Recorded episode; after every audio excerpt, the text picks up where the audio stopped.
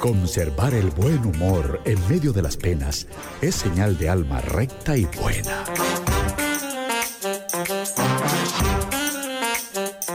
Radio María, su frecuencia amable.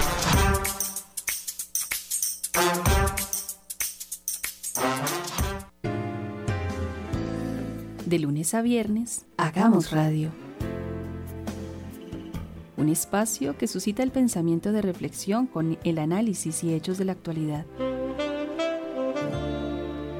Dirige el padre Germán Acosta, Fiorella de Ferrari, Francisco Moncayo, Francia Elena Gaitán y Paola Mariño.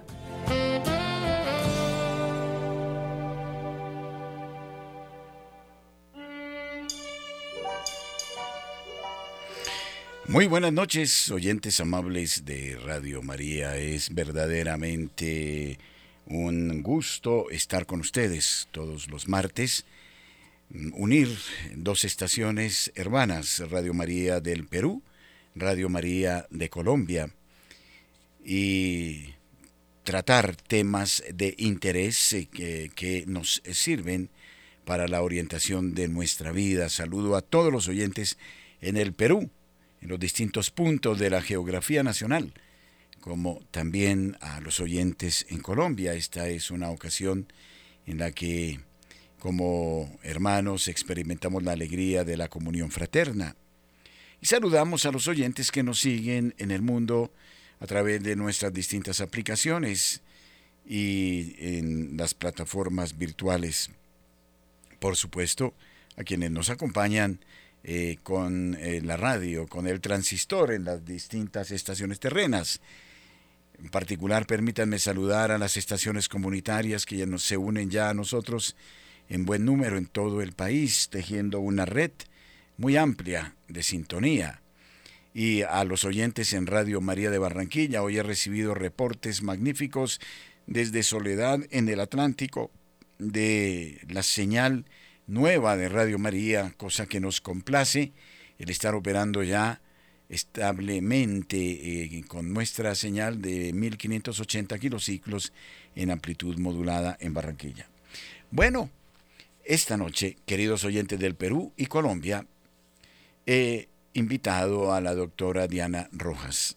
Es una médico profesional con un amplio conocimiento de la medicina general y a su vez, y este no es un caso muy usual, en el campo de la medicina, una estudiosa de una gran santa, doctora de la iglesia, Santa Hildegarda de Bingen, quien, eh, curiosamente, desde la vida contemplativa hace aportes enormes a la salud, a la salud física, a la salud espiritual y lo hace no desde sus propias conclusiones, sino desde una experiencia mística profunda eh, que mm, nos permite decir cómo Dios revela los secretos para una magnífica salud de cuerpo y alma.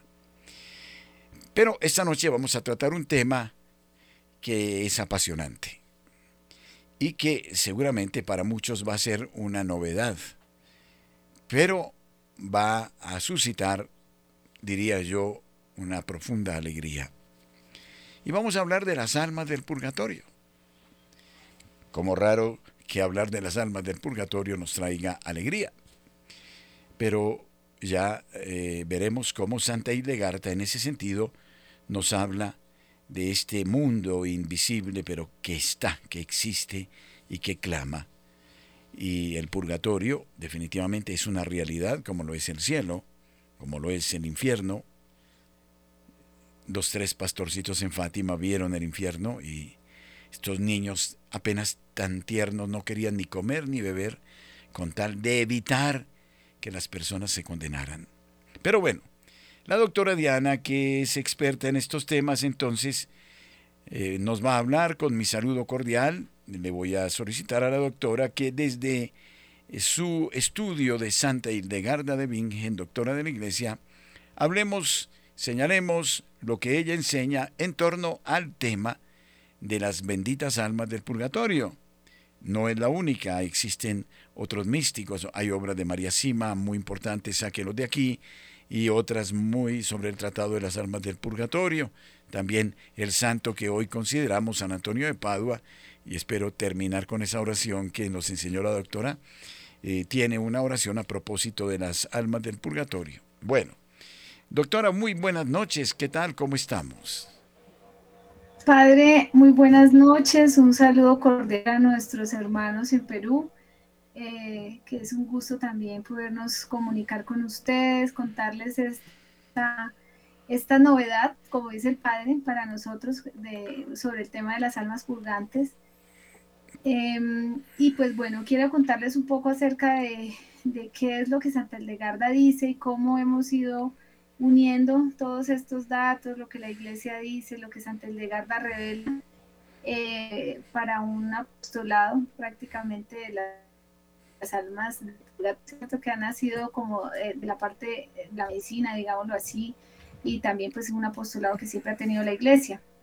Entonces, eh, Santa Hildegarda habla de las almas del purgatorio como, ella dice que nosotros por tener cuerpo físicamente, podemos hacer eh, lo que las almas ya no pueden hacer por ellas, ¿no? Entonces, eso también lo ha dicho la iglesia, ellas no pueden eh, ya, eh, digamos, reparar lo que han hecho, sí pueden interceder por nosotros, pero no pueden eh, digamos, perdonar a otros en ese momento, ya ellas murieron como murieron, quedaron.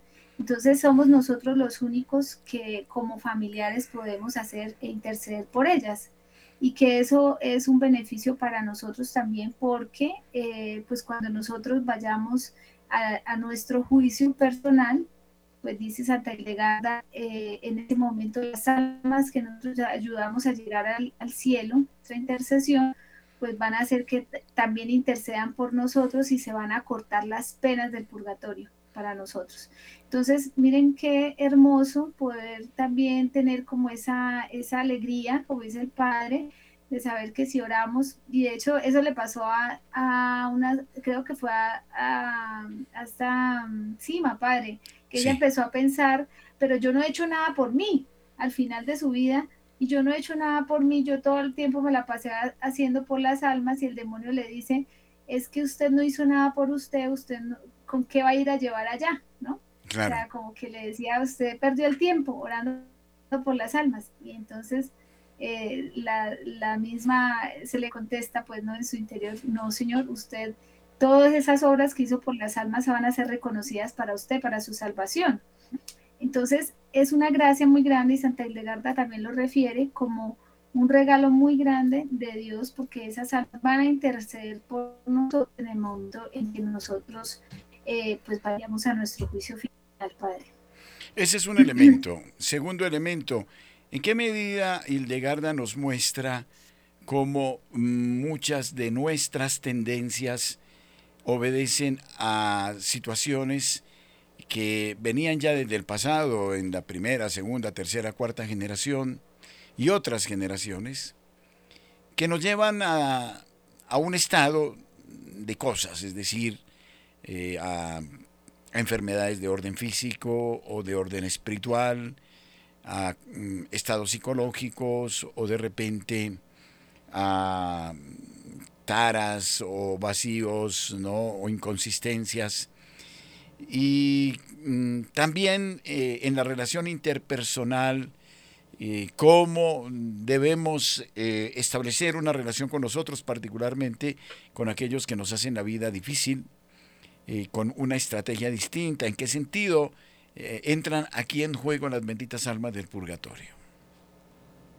Bueno, hay una, dentro de la medicina de Santa Hildegarda, hay algo que ella pues que se dice, hay un libro que se llama Los méritos de la vida y en ese libro pues se habla sobre los vicios y las virtudes, ¿sí? Y ella describe cinco capítulos y ella dice el primer capítulo está en la cabeza del hombre, el segundo está en el pecho, el tercero está en el abdomen, el otro está en la lumbar. Ella identifica esos vicios espirituales con partes del cuerpo físico. Eso es lo que en la medicina de Santander nosotros hemos hecho como una referencia referencia a que el espiritual puede afectar orgánicamente.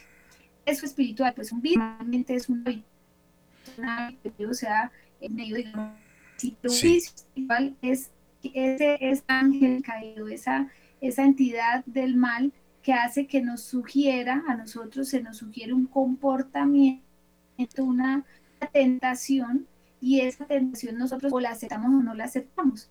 Cuando la familia la acepta, cuando un familiar de hace quién sabe cuánto tiempo la acepta, pues le da, como dice la palabra, es como una maldición que se transmite cuatro generaciones siguientes.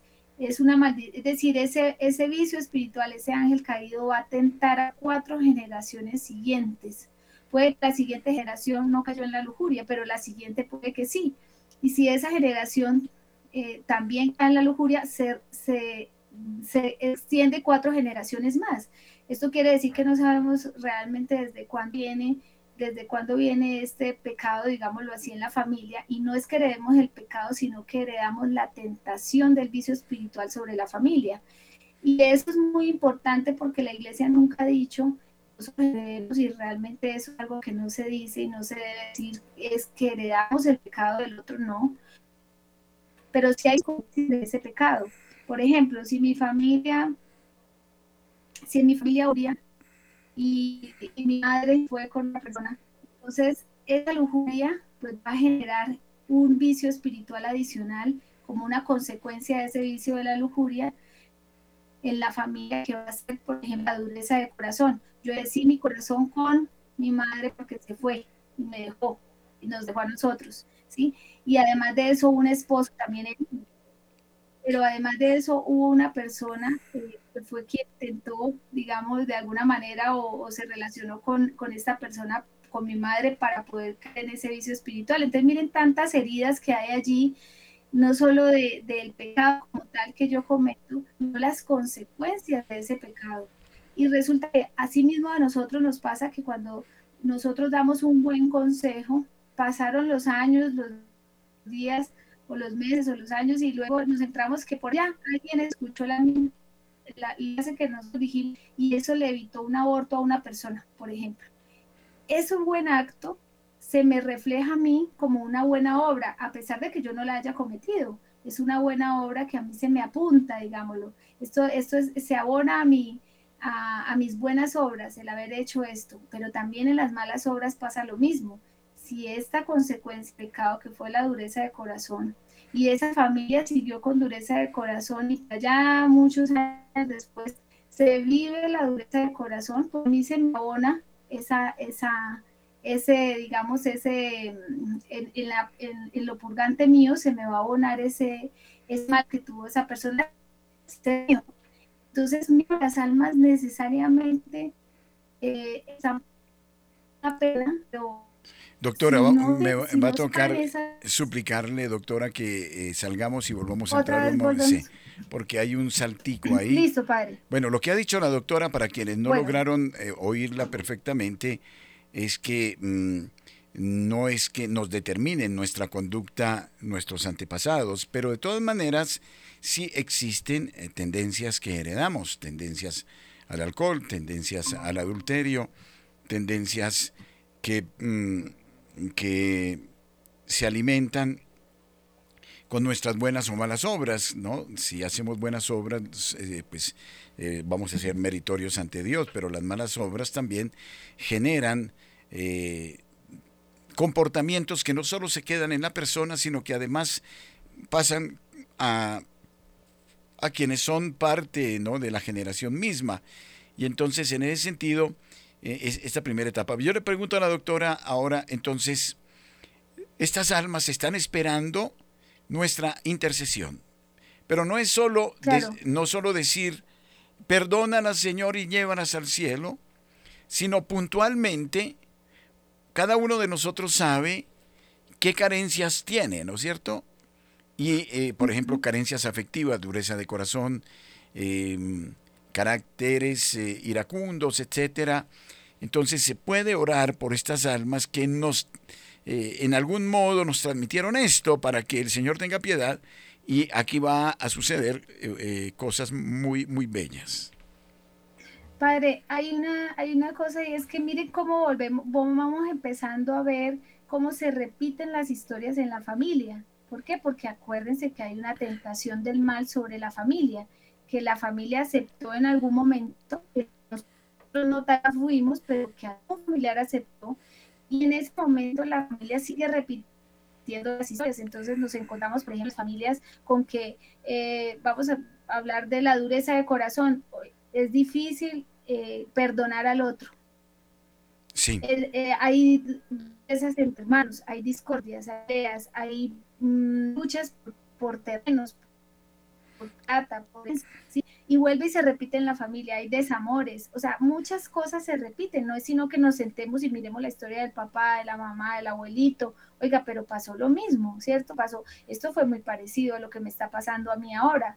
Entonces, ¿por qué eh, como nosotros estando en este presente para, para ya pedirle a Dios que nos libere todo esta, de esta digamos, esta sugestión del mal en la vida de cada uno de nosotros. Y es cuando nosotros ya miramos a las almas purgantes, debemos mirarlas a ellas y pedirles a ellas, eh, pedir por ellas, es decir, pedir el descanso eterno, no de las personas de nuestra familia, que es lo que nosotros normalmente hacemos, pero recuerde que como hay una consecuencia de, de, ese pecado que se cometió, pues eso se sigue abonando a la deuda que nosotros estamos teniendo. Yo tengo una pena que tengo que pagar, digamos, Dios me dice, no vamos a pagar mil años de purgatorio por esto que usted cometió. Pero esa consecuencia va a mí a esa pena. O sea que estas almas realmente tienen que salir juntas porque no pueden salir por separado porque si no, entonces este sigue abonándole a la pena cuando va a salir este, que es el familiar nuestro. Entonces nosotros debemos orar por los que nos hicieron daño, es decir, perdonando a los que eh, le hicieron daño a la familia, ¿sí? A los que les enseñaron, por ejemplo, a desconfiar de Dios, a los que con un mal ejemplo, por un mal ejemplo, nosotros perdimos la fe como familia, a los que violaron o, abusaron de un familiar, porque miren que los abusos y las violaciones también se repiten en la familia. Entonces, ¿cómo sabe uno que esto hay que orarlo porque todavía están purgantes esas almas? Porque se repiten en la familia los casos, las historias se repiten. Los vicios espirituales se van repitiendo. Entonces, lo que yo debo hacer es, yo digo, yo perdono, y me hago un representante de la familia en nombre de mi familia paterna y materna. Yo me hago representante porque tengo cuerpo, porque todavía estoy vivo, porque todavía con mis obras puedo hacer las obras para esos que no tienen cuerpo, que son las almas purgantes. Entonces yo digo, yo perdono en nombre de mi familia paterna y materna a todas las personas que le hicieron daño a mis familiares en una violación o en una, bueno, dándoles un mal ejemplo, dándoles un mal consejo. Es decir, yo los perdono y le ruego, y que por esta causa mi familia cayó, por ejemplo, en la dureza de corazón. Y le ruego al Señor que los perdone y les conceda el descanso eterno a sus almas. Yo ya estoy pidiendo por ellos, para que cuando ellos se liberen también yo, mi familiar, se pueda liberar. Pero además de eso, yo tengo que pedir por las almas de las personas a las que mi familia también ofendió con ese acto ¿sí? Porque no solamente fue el acto mío, sino que esto causó una consecuencia en otras personas. Entonces yo digo lo mismo, yo pido perdón en nombre de mi familia paterna y materna, vuelvo y me hago, me hago, me hago mm, un, eh, digamos, un intercesor, pero un representante de la familia y digo, y pido perdón en nombre de mi familia paterna y materna si algún familiar mío le enseñó, por ejemplo, ocultismo a otras personas. Yo pido perdón por eso.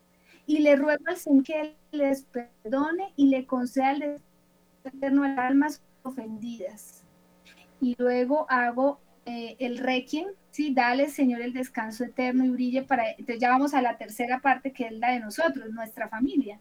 Ya, ya pedimos por los que fueron, los que nos ofendieron, ya pedimos por los ofendidos y ahora vamos a los de nuestra familia y decimos tres veces la oración, dale Señor el descanso eterno y brille para ellos la luz perpetua. ¿Por qué tres veces? Porque es la Trinidad, ¿sí?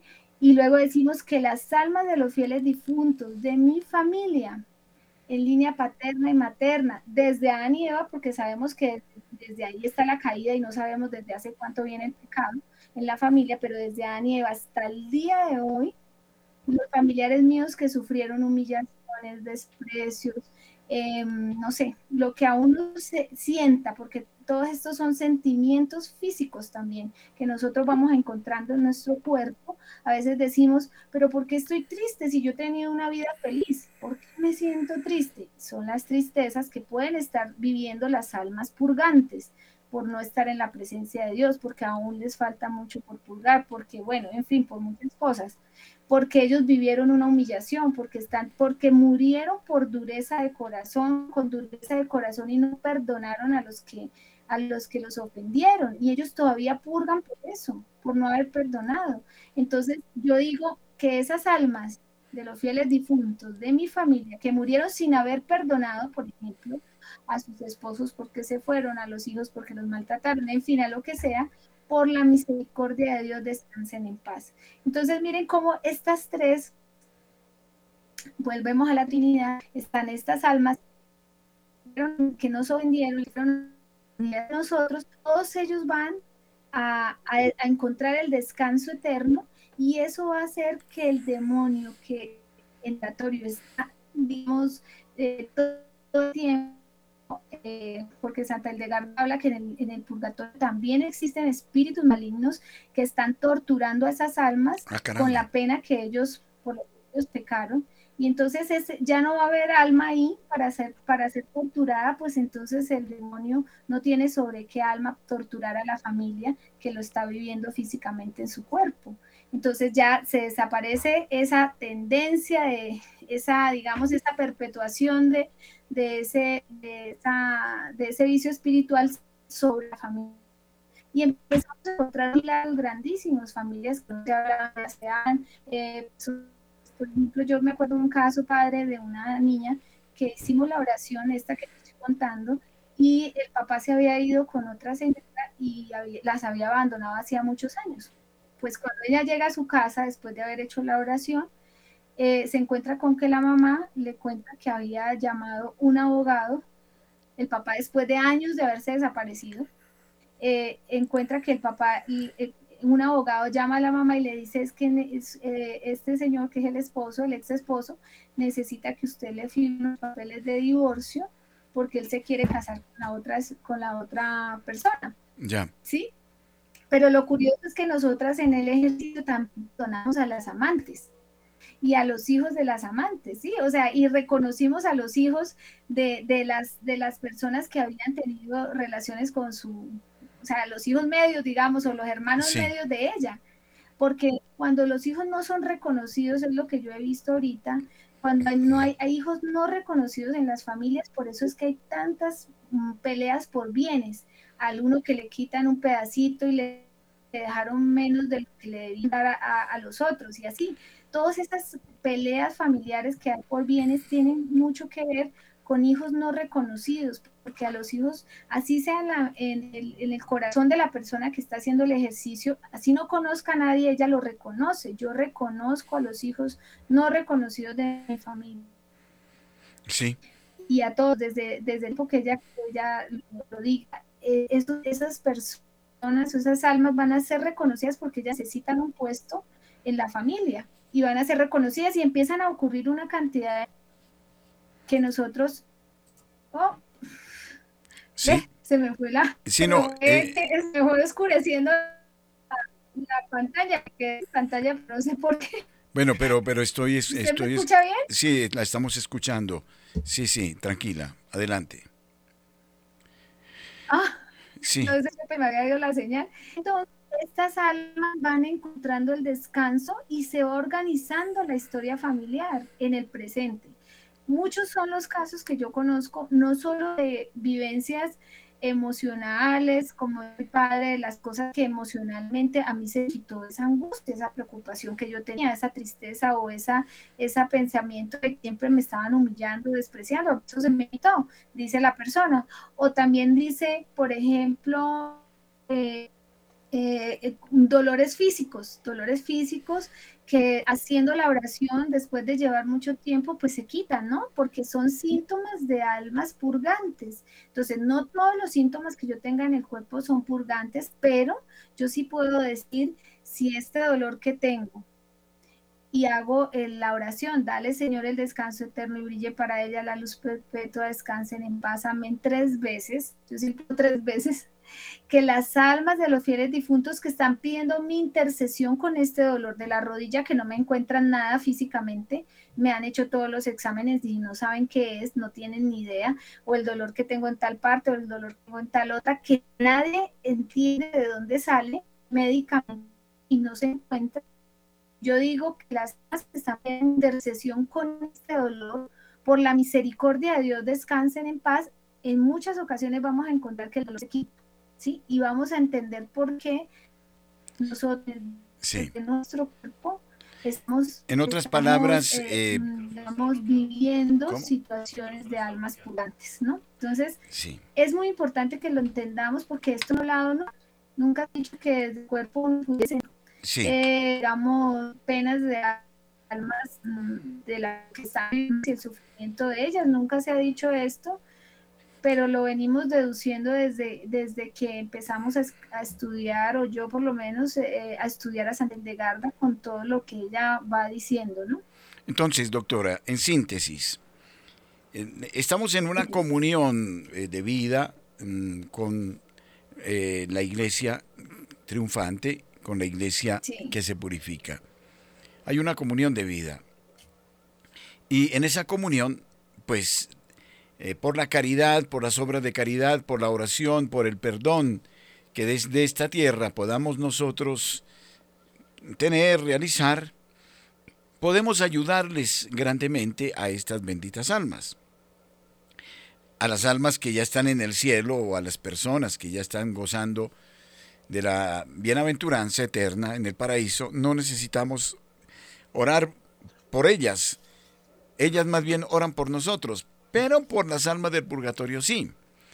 Ahora, lo que la doctora ha dicho es que prácticamente eh, los seres queridos que ya se fueron en la primera, segunda, tercera, cuarta generación, ellos dejaron una huella que no siempre fue buena y que nos afectó positiva o negativamente.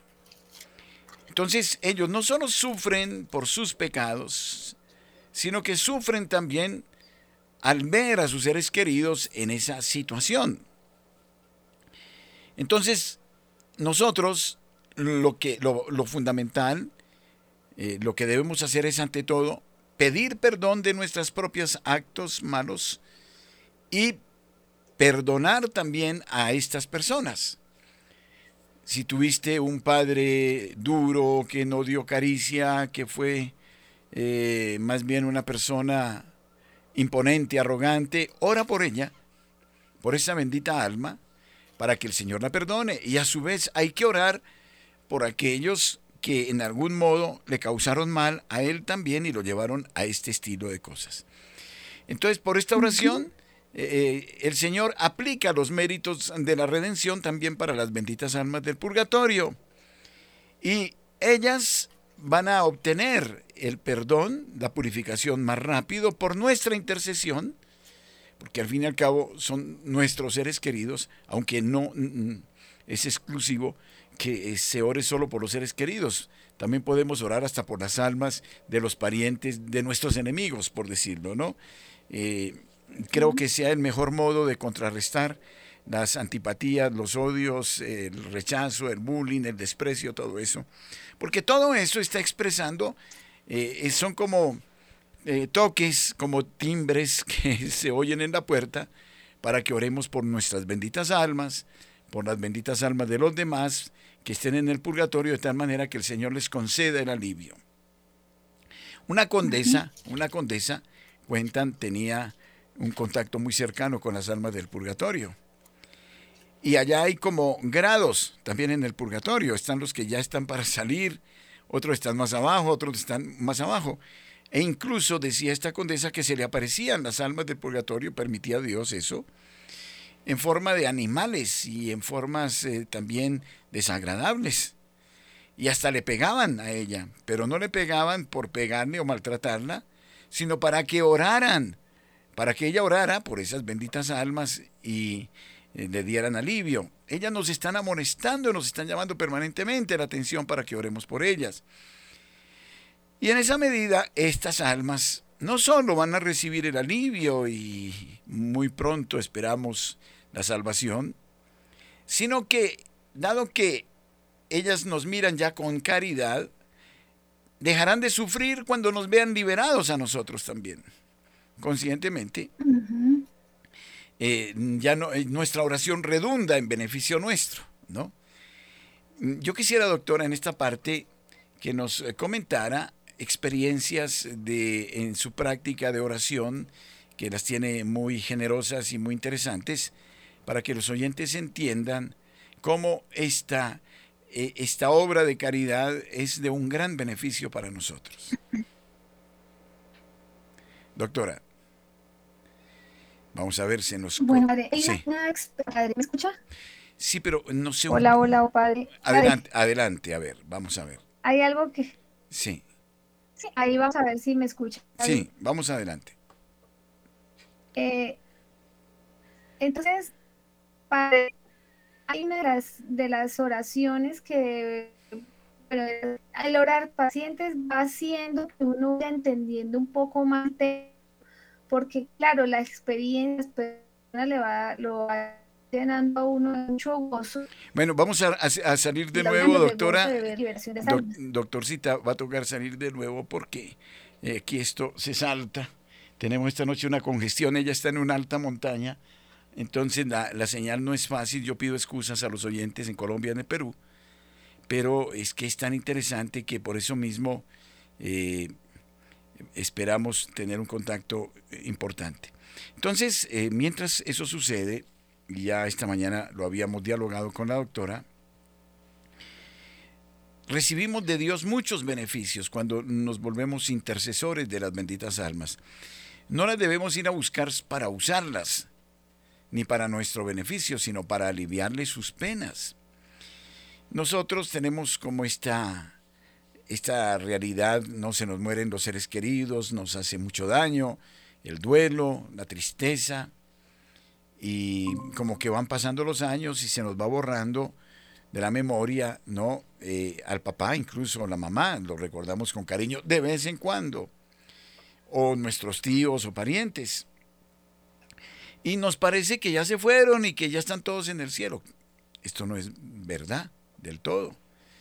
En nuestras familias pues ha habido santos, como ha habido gente pecadora, como ha habido héroes, ha habido villanos, en fin, eh, que no están condenados, pero que sí necesitan de la misericordia de Dios y nuestra misericordia. Y nosotros en ese sentido estamos llamados, es una obligación de caridad, incluso dice la misma iglesia, orar por los difuntos, por los vivos y por los difuntos. Bueno, ahora sí, doctora, vamos a ver las experiencias. Ahora sí, padre. Sí. Vamos a ver si ahí me escucha bien. Sí, perfecto, la estamos escuchando bien hasta ahora, sí. Entonces, bueno, yo les cuento una historia Mm, pues para mí fue impresionante y por eso yo entendí en ese momento la importancia del perdón, de uno ser representante de la familia y dar el perdón a los que le hicieron a la familia. Entonces había una señora que estábamos haciendo la oración, una joven, y ella ve a su abuela eh, como acostada, ¿sí? La ve acostada, pero como, eh, como piedra, así como, como marmolizada. Entonces ella dice, la veo como una piedra, está ahí acostada, y luego entonces hicimos eh, la oración por mm, darle, Señor, el descanso eterno con el nombre de la abuelita que ella estaba viendo. Y no, eh, la, abuelita siguió igual como una piedrita. Entonces ella tenía sus ojos cerrados, pero ella veía como esas imágenes, ¿no? Y luego eh, ella cae en cuenta y dice, ¿será porque ella murió sin haber perdonado a su esposo que se fue con otra mujer? O sea, mi abuelo. Entonces yo digo, pues puede ser eso y empezamos a decir a nombre de, en nombre de, ella, yo perdono en nombre de mi familia paterna y materna a todos los hombres que, se, de mi, que traicionaron a las mujeres de mi familia y se fueron con otras mujeres. Y luego pasamos a las, a las familiares de ella y dijimos, dale Señor el descanso eterno a las almas de las mujeres de mi familia que murieron sin haber perdonado a sus esposos por haberse ido con otras mujeres. Y inmediatamente teniendo ella los ojos cerrados, ella ve una luz hacia este lado, ve a la abuelita de espaldas a ella mirando a la luz y detrás de ella una cantidad enorme de personas, ¿sí? Entonces, ¿qué conclusión, ¿a qué conclusión llego yo? Eh, si uno muere sin perdonar, pues enlista la fila de todos los que murieron sin perdonar en el purgatorio. Pero si usted perdona, usted está liberando muchas almas de su familia que van a ir al cielo, porque ellas no perdonaron, pero usted a través de su de ese perdón que usted está dando, usted puede liberar muchas almas. Entonces, esa es un es una una de las cosas que para mí ha sido muy muy impresionante, uno de los casos, otro caso importante, por ejemplo, el de una señora que llevaba, se lo contamos esta mañana en el programa, una señora que llevaba un año con un dolor en, la parte eh, izquierda del abdomen. Eh, y le habían dado diagnóstico por colonoscopia de tres divertículos, pero la señora decía tenía el, abdomen que se le inflamaba como de seis meses, no la dejaba casi respirar, ya hacía pocas actividades por la misma inflamación y ese día hicimos la oración y salió en la oración. ¿Cómo se hace la oración? Simplemente se dice, yo perdono de las cosas grandes que la familia ha vivido. Entonces, digamos, si ha habido dureza de corazón, entonces dice, yo perdono a todas las personas que fueron duras de corazón con mi familia. Y ahí la persona va, va encontrando imágenes, pensamientos, recuerdos, cosas de esas. Y bueno, por ahí empezamos la oración y luego se se cuenta de que ella ya había trabajado el perdón hacia su papá, pero en, el, en la oración empieza un dolor muy intenso en el punto donde ella siempre le ha dolido y empieza a llorar, a llorar, a llorar y se da cuenta de que se acuerda de su papá y dice, yo realmente lo, pues pensé que lo había perdonado, pero realmente no lo he perdonado. Y eh, hicimos el perdón todos los padres de la familia, ¿cierto? que hayan sido duros con sus hijos. Y después de esa oración, se termina la oración y ella dice, ya no tengo dolor y, se, y, no vuelve a tener dolor. Ya llevamos mínimamente 20 días después de haberla hecho la oración y nunca más ha vuelto a tener dolor. Entonces, ¿cómo un dolor físicamente puede sanarse solamente con el perdón, ¿cierto? Porque el insumo del mal es el, el odio, pero el insumo del bien es el perdón. Nosotros hemos hablado de que hay enfermedades crónicas, cánceres y todas estas cosas que se pueden sanar con el perdón. Pero no solamente aquí lo novedoso y lindo es, no solo es a la persona que me ofende, sino a todas las personas que ofendieron a la familia, porque como sabemos que esto se está repitiendo, es por eso que tenemos que sanar, eh, liberar a todas las almas de ahí para atrás que hayan, tenido ofensas con la familia. Y a veces nosotros decimos, perdón, pero no sé, algo falta. ¿Qué es lo que falta? Hay que eh, dar el perdón a todas, las, a, todas las personas que ofendieron a la familia. Eso es lo que falta. No solo es el perdón puntual de, este, de esta persona que me ofendió, sino el perdón hacia atrás. Es muy impresionante también entender que hay muchas consecuencias, pero que nosotros con nuestros actos podemos, podemos liberar muchas almas. Por ejemplo, si yo voy a dar una, una ofrenda a la iglesia. Entonces yo digo, yo, Señor, ten en cuenta, ten en cuenta esta ofrenda para el descanso eterno de las almas de mis familiares difuntos en línea paterna y materna que nunca dieron una ofrenda a la iglesia o que, o que mm, eh, no, a pesar de que la iglesia eh, necesitaba, nunca se le ayudó o no se le ayudó a otras personas, ¿cierto? Si es el caso de la iglesia, pero el caso de muchas familias que nosotros vemos las necesidades de nuestros familiares y no les damos. Entonces también puedo yo de alguna manera con eso que no se pagó, ¿sí? Sí. O, o lo que las dudas que no se dieron, ¿no? Entonces yo puedo con mis actos ayudar a que esas almas, digamos, si están purgantes por un, por un mal consejo, un buen consejo que yo doy, Señor, yo te lo pido, ten en cuenta este buen consejo por el descanso eterno de las almas de mis familiares difuntos que dieron malos consejos. Como ustedes sí. Hay muchas formas de pagar, Padre. Claro.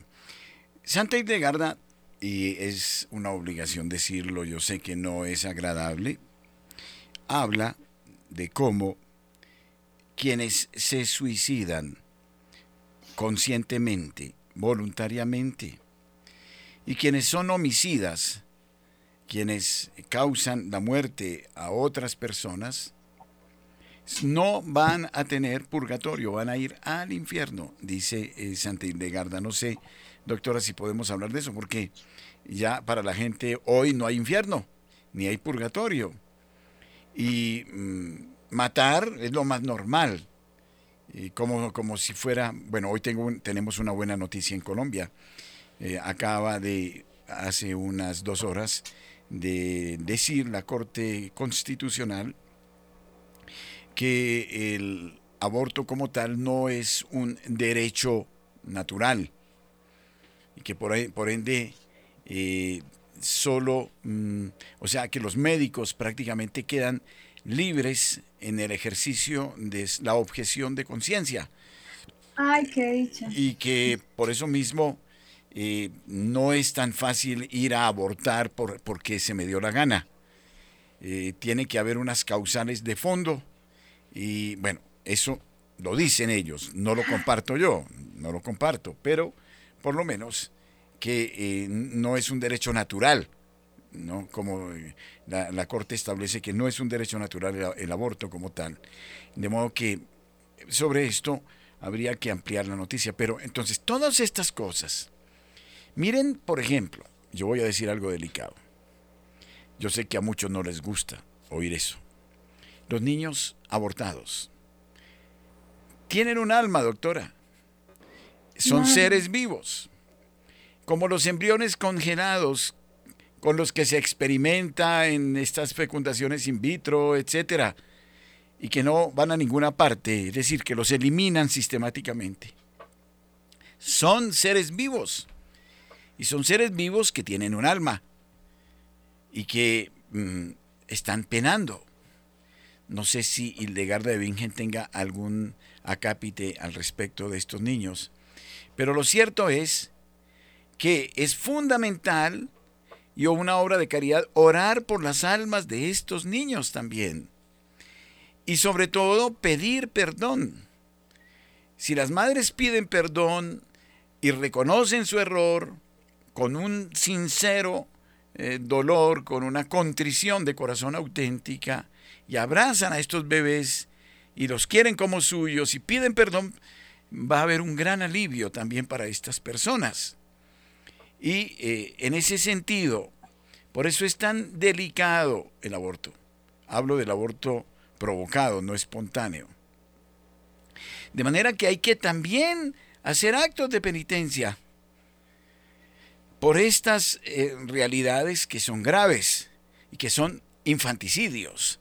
Ojo, eh, que usted lo haya hecho y no tuviera la conciencia de eso, bueno, el Señor entenderá esas cosas y también intentaremos entenderlo nosotros. No, no estamos para condenar a nadie, ni mucho menos. Pero si hay una conciencia plena de esto, entonces hay una enorme responsabilidad y por eso será necesario pedir perdón. Entonces también yo creo que se debe realizar todo un trabajo en ese sentido para eh, no solo pedir perdón, sino para en algún modo reparar también esto y usted va a recibir mucho gran alivio, aunque tendrá que llevar esa cruz toda la vida que hacemos. Pero, pero va a recibir gran alivio.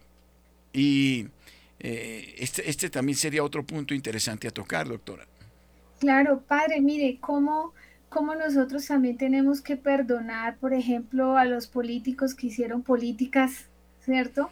A favor del aborto, eh, a los padres que por dureza de corazón los hijos terminaron pensando que me va a matar mi papá si llego yo con, una, con un bebé embarazado, embarazada, eh, embarazada, perdón, eh, a mi casa. Entonces, por esa dureza de corazón, yo, yo mejor aborto, ¿sí? O sea, ¿cuántas consecuencias hay detrás de un aborto, ¿cierto? ¿Cuántas situaciones está viviendo esa madre por, ese, eh, por esa situación que está, que está teniendo en ese momento? Y entonces hay detrás de eso toda una, toda, una situación sí. que también hay que perdonar, ¿no?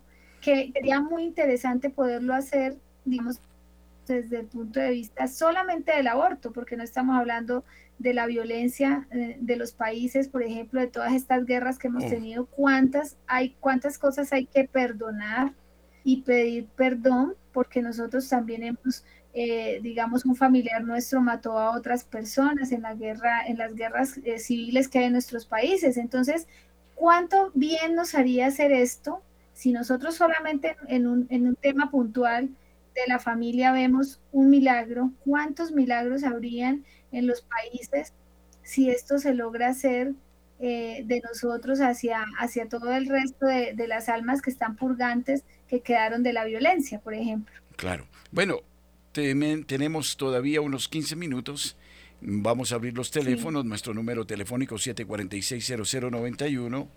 Suplico en el control máster eh, del Perú, si nos recuerdan el número telefónico en eh, Lima para todo eh, el pueblo del Perú, de modo que puedan participar con todo esto. Lo que yo sí puedo decir, y hay que dar testimonio de lo bueno, es que cuando tomamos conciencia de esta obra de caridad. Aquí inmediatamente tenemos ya muchos oyentes. Vamos a ver eh, si los vamos recibiendo. Eh, gracias, William. Buenas noches. ¿Con quién estamos? Buenas noches. Buenas noches. Sí, ¿con quién hablo? un momento, por favor. ¿Aló? ¿Aló? ¿Aló? Eh, padrecito, qué pena. Eh, padre, eh, eh mm, qué bendición, aló. Sí. Eh, tener esa, esa que estamos vivos y tenemos la gran posibilidad de que no somos perfectos y que podemos conseguir, digamos, la santidad desde, desde, desde nuestro cuerpo, nuestra alma, nuestra mente presente.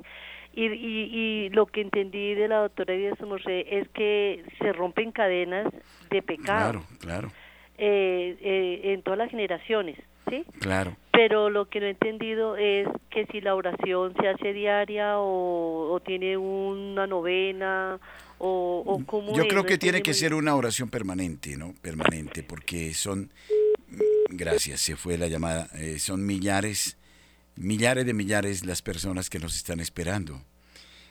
Y los beneficios, pues van a ser muy grandes, seguro el Señor se glorifica cuando tenemos, hacemos esta obra de caridad. Además que ellas nos van a ser caritativos también con nuestro prójimo aquí en, sobre esta tierra. Vamos a recibir más oyentes. Buenas noches. Buenas noches. ¿Aló? Buenas noches. Eh, habla con Ana Jiménez. Ana, bienvenida. Gracias, padre. Es que pues yo tengo una inquietud. Es que yo escuché a un sacerdote que dijo que las almas de las personas que murieron de Sodoma y Gomorra están en el infierno y que por ese motivo el diablo puede hacer cosas como la ideología de género eh, porque esas almas están sin, sin perdón. Ahí cómo se haría. Bueno, esta es una hipótesis que yo eh, desconozco honestamente, no puedo decir sí o no. Eh, me atrevería a pensar que cada persona es una única y, e irrepetible y sobre cada persona, también en Sodoma y Gomorra el Señor tuvo una mirada muy justa, muy misericordiosa, de modo que decir que todos se condenaron y que esta es la consecuencia de lo que está pasando me parece bastante aventurado. Muchas gracias, qué pena. Buenas noches. ¿Aló? Buenas noches, padre. ¿Con quién hablo? Eh, con Claudia. Sí, Claudia. Eh, gracias, padre. para también preguntarle a la doctora, eh, ¿cuándo es, aló? Sí, Claudia. Cuando es, la, cuando es una persona que está enferma de la tiroides o una persona que tiene alergias, ¿cómo se debe direccionar esa oración? Bien, doctora. Los órganos que nosotros reconocemos, por ejemplo, de la ira, eh, están la tiroides, todo lo que tiene que ver con amígdalas, eh, toda esa parte, ¿no? Entonces, eh, uno pensaría en la ira, en la ira como vicio espiritual de la familia. Habría que revisar, ¿sí? La violencia, todo eso. Entonces, tú lo que vas a decir es, yo perdono a todos los que tuvieron actos violentos con mis familiares y pido perdón si mi familia tuvo actos violentos con otras personas y le ruego al Señor ya después en la oración que le dé el descanso eterno a las almas de mi familia que fueran violentas, que, que sufrieron humillaciones, desprecios y fueran violentas en su vida y que por la misericordia de Dios descansen en paz, ¿no? Entonces esa sería como la, la forma de, de, de hablar como de, de, la tiroides y este tipo de cosas. En el hígado, por ejemplo, las enfermedades hepáticas tienen que ver con las discordias, ¿sí? con el, el, que usted conteste o no conteste, pero haga la cara de que no le gustó. Entonces, esas discordias familiares, todo eso que uno vive en las familias, tienen que ver con lo hepático, con los senos paranasales, con la sinusitis, eso tiene que ver con eso. Entonces, uno simplemente, uno lo puede direccionar desde el órgano hacia, hacia lo purgante, ¿no? Entonces, yo puedo decir, si yo no sé cuál es el vicio, simplemente yo digo, todos los familiares míos que sufrían el hígado y que están purgantes a ellos, a los que los ofendieron y a los que fueron ofendidos por ellos, la misericordia de Dios descansen en paz, ¿sí? Y oras por eso. Eh, una cosa muy importante es que lo que dice el Padre, esto es una oración permanente, van a ver cómo esto se una cosa de, todo el tiempo en el sentido como que la vida se le vuelve una oración, como dice, como dice Sí. Por ejemplo, llegó alguien que nos humilló, que nos trató mal, fuimos a preguntar algo y el Señor nos trató mal. Entonces yo no me engancho con el Señor, sino que yo digo, Señor, yo le pido perdono a todos los que trataron mal a mis familiares, ¿sí? Y le ruego al Señor los perdone. En línea paterna y materna les, les ruego al Señor los perdone y les conceda el descanso eterno a las almas, esas almas que ofendieron a mi familia y luego pido perdón si mi familia también ofendió a otros, porque si nosotros nos han hecho, nosotros hemos hecho lo mismo. Y luego pido el descanso eterno de las almas de mi familia que vivieron esa humillación. Perfecto. ¿Sí? Tenemos más oyentes. Buenas noches. Aló, buenas noches. Sí, buenas noches. Bienvenida. Eh, pa padre, buenas noches. Hablo con Yasmín. Y buenas noches, doctora Diana Rojas. ¿Yasmín Alvarado? Sí, señora por fin. Ay, bueno, una paciente que no, no hemos podido conectarnos porque ella tiene muchos dolores, padre. Ya. Y ha tenido una experiencia muy linda con este tema de las almas purgantes. A ver, Entonces, no, Yasmín, lo, sí, muy interesante, muy concisa, Yasmín, por el tiempo, pero cuéntenos. No, pues eh, solamente cuando la doctora me atendió para la cita, ella hizo la oración que es la que estaba explicando durante toda la emisora. Eh, pues en ese momento yo sentí como que podía levantarme de la cama, podía caminar, sentía como una sensación como no rara en la piel. El asunto es que sí, yo tenía muchos dolores debido a la artritis reumatoide, entonces eh, se me han bajado unos unos unos dolores que no no dije la dije la doctora, no sé cómo explicarlo se me baja unos dolores y yo he notado que ya ahorita tengo como resistencia para estar de pie, porque antes me tocaba era estar un rato, momento de estar sentada. Es, o sea, es, mm, la, la, el testimonio o la experiencia que, que, que, que tuve y que siento, sí. pero sé que aún todavía me falta lo que dijo el Padre, empezar todos los días la oración y soy consciente que no lo he hecho con mucho juicio. Sí, Yasmín, un la segundito, por favor, Yasmín, bellísima la experiencia, pero tengo oyente en el Perú. Buenas noches en el Perú, ¿con quién estamos? ¿Aló? ¿Cómo está? Yolanda, ¿cómo está, padrecito? ¿Con quién hablo? Soy Yolanda. ¿De qué parte? Yolanda, de, ¿De qué parte? Yo llamo de, de Callao, Bellavista. Ah, muy bien. Bienvenida, Yolanda. ¿Cuál es eh, tu pensamiento? Qué lindo lo que habló la doctora. ¿Cómo está, doctora? Buenas noches. Buenas, buenas noches. Buenas tardes. buenas eh, noches. Yo sí. siempre oro por la sala de purgatorio, porque eso me enseñó mi mamá. Y siempre de verdad, Padrecito, siento como que me acompañan, porque eh, yo estoy, yo me quedé ciega. Oh. Y entonces yo siento que me acompañan y no estoy sola. Entonces, las redes o las almas de purgatorio y lo que usted está hablando es verdad. Eh, hay que rezar por las almas del purgatorio, hay que rezar por los delitos que han cometido los, los padres, el aborto, que es lo peor, ¿no? Es una decisión muy mala y eso no, yo no estoy de acuerdo que hagan el aborto. Hay que rezar por esos niñitos, bebitos, que ni siquiera han, han tenido la oportunidad de vivir porque sus padres han cometido el error más horrible. Claro. Sí, Yolanda, un abrazo. Gracias por su participación. Dios me la bendiga mucho. Bueno, estábamos eh, aquí. Eh, vamos a ver otro oyente. Buenas noches. Aló. Buenas noches. La comunicación, padre. Sí, ¿con quién hablo? Ah, muy bien, Fabio de Manizales, padre. Padre, eh, quería pedirles el favor de que nos hablaran un poco sobre la indulgencia, los efectos eh, de la indulgencia plenaria aplicada a las almas del purgatorio y también a uno cuando eh, en vida. Muchísimas gracias, Padre. A usted muchas gracias. Es claro, sí, es muy importante lo que está señalando nuestro querido hermano. Eh, efectivamente, mm, es cierto, la iglesia prevé, el Señor ha dicho, dejó el mandato, todo lo que a los discípulos, lo que atéis en la tierra, a Pedro, quedará atado en el cielo, lo que desatéis en la tierra quedará desatado en el cielo. Por eso eh, Pedro recibe la facultad, una facultad especial que se ha transmitido en la tradición de la iglesia, en la que eh, claramente la intercesión eh, nuestra en determinadas etapas excepcionales, en un año, qué sé yo, santo, en unos jubileos eh, o en algunas eh, fiestas se concede esta indulgencia plenaria, que significa eh, la, mm, el perdón de nuestras culpas y de las penas. O sea, el Señor siempre perdonará nuestras culpas, pero quedan unas penas por pagar porque también somos responsables de nuestros propios actos. Y estas penas son las que nos van a llevar al purgatorio. Pero estas indulgencias e incluso una de las condiciones es orar por las benditas almas del purgatorio. ¿Y por qué? Porque estas almas van a recibir también el beneficio de esa indulgencia.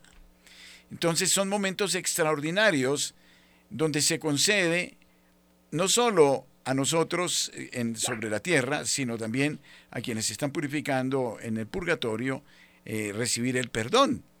Y entonces, eh, pero esto que es excepcional, también tendríamos que vivirlo de una manera más consciente a lo largo de la vida diaria, permanentemente, no esperar solo a esos momentos excepcionales donde la Santa Madre Iglesia establece este tipo de indulgencias plenarias y que sí las debemos aprovechar. Hay unas condiciones, tenemos que estar en gracia de Dios, confesarnos, hacer obras de misericordia, orar por los vivos y los difuntos, Ahora la iglesia universal, la iglesia que se purifica, la iglesia que está en la tierra. Y entonces, en ese sentido, el Señor regala particulares gracias a esas almas y a nosotros también nos libera. Pero eso no, es una cuestión mágica. Decir, ah, ya vino la indulgencia, entonces ya quedé libre y puedo volver a, llenar eh, eh, no, el recipiente con pecados. No, eh, es un momento de conversión donde hay un sincero propósito y eso se expresa en la confesión precisamente de enmienda para no volver a cometer esos pecados. Tengo otro oyente, cuando nos queda un minutico se nos fue. Doctora, sobre este tema podríamos seguir hablando y horas. De todas maneras, creo que aquí mm, Santa Hildegarda tiene también para enseñarnos cosas sumamente interesantes. Y eso sí, yo les digo a los oyentes, efectivamente, eh, cuando comenzamos a orar, y en serio por las benditas almas, eh, los beneficios son muy grandes. Pero doctora, nos quedan 40 segundos, de modo que su última palabra. No, eh, háganlo con, con, no solo por la liberación de, de, las almas, sino por la liberación de las familias. Liberando las almas también nos liberamos nosotros. Tengan eso presente y, y no solo en lo, en lo, en lo cotidiano, sino en lo físico también. Hay muchas enfermedades que se pueden sanar. Una bendición muy grande, Padre. Y una bendición para todos los oyentes. Ahora nos ponen talanqueras por todo lado. En el Perú, muchas gracias en Colombia y en el Perú por habernos acompañado hasta esta hora. Felicidades.